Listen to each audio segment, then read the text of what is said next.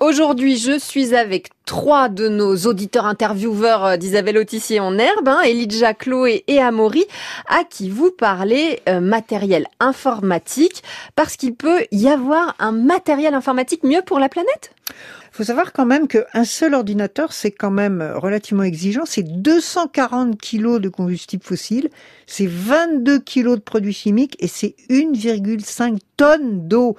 Donc c'est énorme ce qu'on pompe sur la planète avec euh, un seul ordinateur. Faut prendre des appareils pas trop puissants, c'est pas la peine d'avoir des tas de fonctions qu'on n'utilisera jamais. Il vaut mieux prendre des appareils d'occasion, des appareils reconditionnés. Très souvent, on les jette alors qu'ils marchent très bien.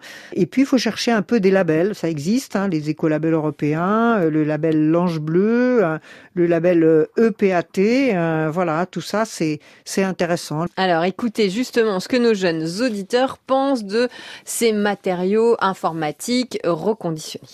Par exemple, si on aime les jeux vidéo, on va euh, plutôt acheter un PC euh, gamer. Non, c'est la qualité, le design et la marque. On aime mieux quand le téléphone il est nouveau parce que t'es es souvent un peu le seul à l'avoir. Tu peux te la péter. Ah, c'est quand même le, but dans la vie de se la péter. bon, d'abord, je te signale que pour ton ordinateur, tu vas trouver des ordinateurs reconditionnés de marque. Donc, euh, effectivement, si tu veux te la péter avec les marques, il n'y a pas de problème. Et puis, tu trouveras des très bonnes configurations. mais je te signale aussi que ça te fera faire des économies d'aller chercher du reconditionné Hein. Euh, pour ton téléphone, non mais attends, te laisse pas avoir par la pub.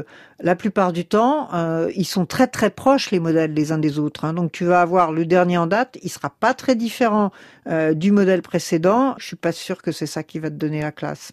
Et le PC gamer, bah, on peut en faire un, reconditionner, faire le nettoyage dans son matériel informatique et se renseigner auprès des labels. Alors je connaissais pas l'Ange Bleu, mais en tout cas, merci Isabelle Autissier pour tous ces bons conseils.